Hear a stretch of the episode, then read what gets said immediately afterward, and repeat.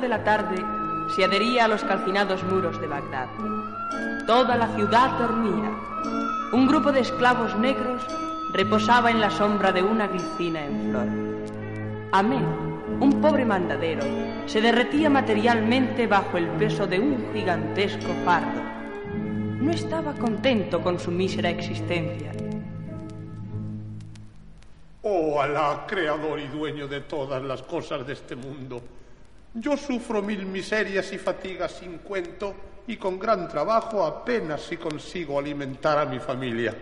En cambio, en todas esas casas y palacios gastan pródigamente y llevan una vida de placeres. Oh Alá, cuán desgraciado soy. Ven conmigo, Ahmed. Mi amo, el viajero Simbad llamado el marino, quiere hablarte. Con mucho sobresalto y asombro quedó Ahmed ante aquella voz, que era la de un esclavo de Simbad el marino, quien habiendo oído sus lamentaciones, le invitaba a entrar en su palacio. Pasa, buen Ahmed, pasa que huya de tu rostro el temor. ¿Qué es lo que decías hace poco en la calle? Perdonadme, gran señor, si en algo os he podido ofender. Nadie te compadece más que yo, hermano. Pero debes saber que si es cierto lo que con respecto a ti dices, estás en un error si crees que este lujo que me rodea ha sido adquirido sin pena ni fatiga. Extraordinarios han sido mis desasosiegos y sinsabores, y su relación quitaría a más de uno las ganas de llegar a poseer riquezas. Oh, amén.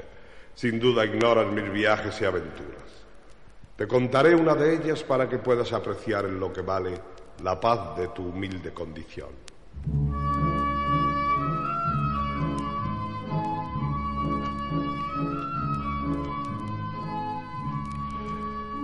Muchas han sido mis andanzas y viajes, pero hoy voy a contarte mi extraña aventura con el infame viejo del mar.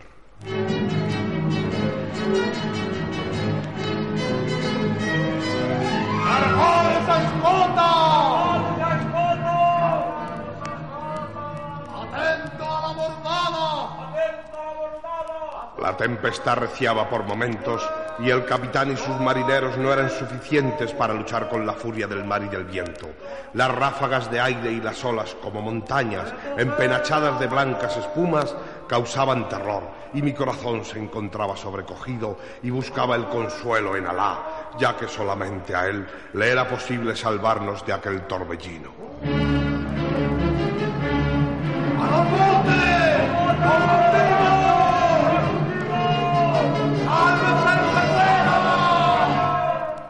Cansado el barco de la lucha con los elementos, se hundió, quedando yo, oh Alá misericordioso, en medio de las olas, ha sido a un trozo de la arboladura.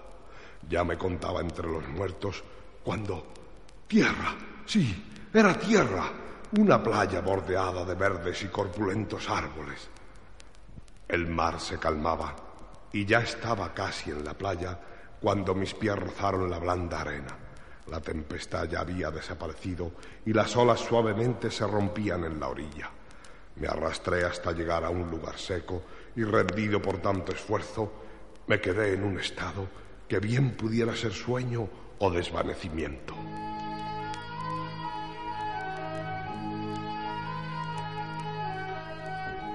Joven, apiadaos de mí, oh joven.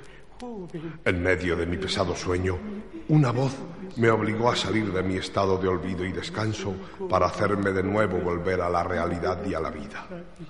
Joven, oh tú, joven, tú que eres fuerte como las rocas y flexible como las palmeras, apiádate de mí. ¿Qué me ocurre? ¿Quién me llama?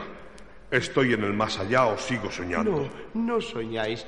Oh joven náufrago, estáis vivo y despierto. Soy yo quien os llama. Ah, sois vos, buen anciano.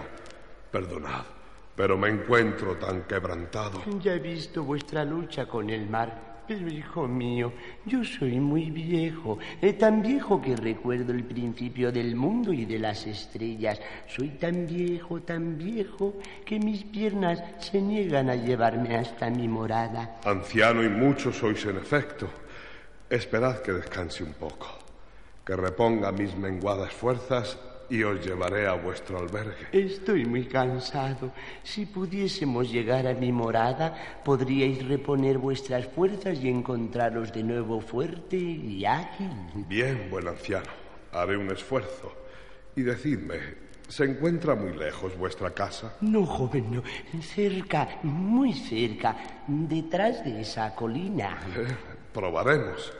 Si me es posible, os haré ese favor y allí podré descansar. Subidme sobre vuestros hombros y así la carga os parecerá menor. Yo peso muy poco, soy tan viejo. Bueno, bueno, subid. Eh, ¿Podéis? Vamos, intentadlo. Ayudadme un poco. Ya está. Otro más, otro más. Desgraciado, infeliz. ¿Pero qué os pasa? ¿Os habéis vuelto loco? Loco, loco. Todos dicen lo mismo. ¡Saltad! Ahora salás si me he vuelto loco. Oh, no apretéis tanto que me vais a ahogar. Me vais a partir el cuello, las ¡Loco! costillas. ¡Loco! ¡Corre, caballito! ¡Corre! Ya tengo un nuevo caballito. ¡Oh, estáis loco! Sí, aquel viejo estaba loco, pero era un loco peligroso. Montado sobre mis hombros y maltratándome sin cesar, me hizo recorrer la isla de punta a punta. Al principio creí que por la noche podría librarme de él, pero al ponerse el sol me encontraba tan agotado que el sueño me rendía y al menor movimiento por mi parte, la presión de aquellas piernas de hierro aumentaba y no me dejaba escapar. La isla estaba llena de esmeraldas y rubíes, pero ¿para qué las quería?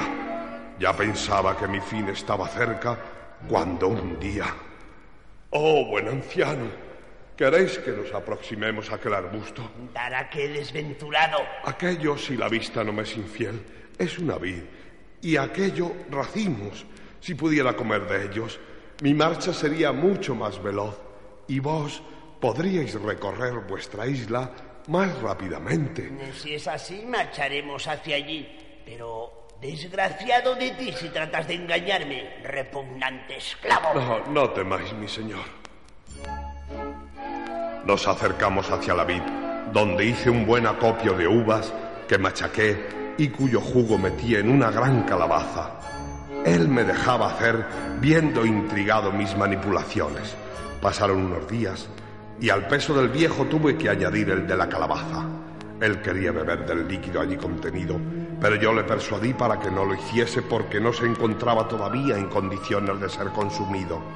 Un plan se empezaba a formar en mi cabeza para librarme de aquel ser que quería transformarme en bestia. ¿Qué, ruin esclavo? ¿Se puede ya beber tu licor maravilloso? Sí, mi señor, creo que sí.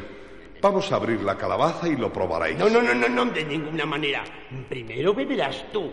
A lo mejor quieres envenenarme y así librarte de mi peso. Pero no lo conseguirás. No, no, bebe, bebe. Bien, así lo haré, mi señor. ¡Qué rico está!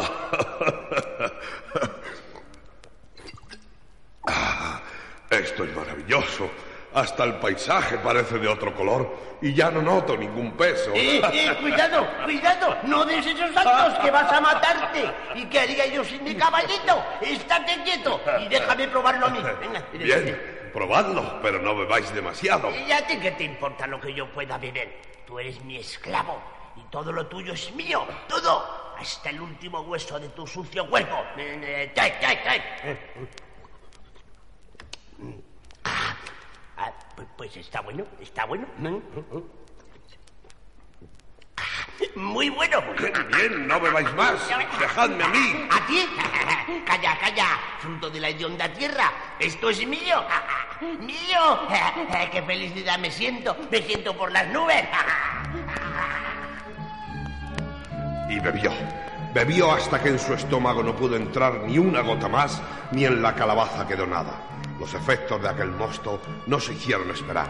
Sus piernas flojearon y él se bamboleaba sobre mis hombros, llegando en uno de los vaivenes a caer a tierra donde quedó profundamente dormido. Tuyo. Mío, mío Todo. Hasta el último aliento de tu miserable cuerpo. Gracias, Alá Todopoderoso. Gracias te sean dadas. Al fin me veo libre de la esclavitud que pesaba sobre mí. Pero, ¿qué haré con él? Debiera poner fin a su vida, mas hay que perdonar a los que nos ofendieron según dice el Corán. Al fin y al cabo es un pobre loco. Lo encerraré en su cueva. Sí. Así. Ah, será la última vez que cargo contigo, horrible viejo del mar. Y lo llevé a la cueva, donde cegué la puerta con gruesas piedras. Luego construí una balsa en la playa con la que me hice a la mar, no sin antes haber hecho buen acopio de comida, de esmeraldas y rubíes que tanto abundaban en la isla. El mar y los vientos me fueron favorables y la suerte también, pues a los pocos días me recogía una nave que iba rumbo a Bagdad. Allí me trajo y allí pude vender las piedras preciosas con gran beneficio y reponer mi maltrecho cuerpo. Así, mi buen Ahmed, verás que mis riquezas no han sido conseguidas tan fácilmente como creías. Mi señor Simbad, llamado por todos el marino con gran razón, pues acreedor sois al título, muy merecidas tenéis vuestras riquezas, pues bien caras las habéis pagado en sufrimientos y aventuras. Sí, honrado Ahmed. A veces es mejor no tener riquezas por no pasar tales pruebas. Pero no pensemos en ello. Hoy estoy tranquilo y casi feliz. Ahora descansa, come y mi esclavo te dará una bolsa de piel con cien piastras para que remedies los pesares de tu hogar. Oh, que Alá os colme de venturas, oh gran Simbad llamado el marino. Y otro día, mi buen Ahmed, te contaré nuevas aventuras. Y salió Ahmed del palacio de Simbad.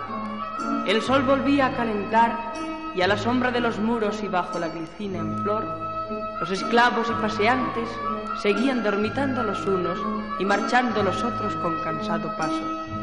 Pero dentro del corazón de Ahmed cantaban los pájaros y las músicas del paraíso, más que por la bolsa con las monedas, por haber descubierto que en el mundo había hombres buenos y caritativos.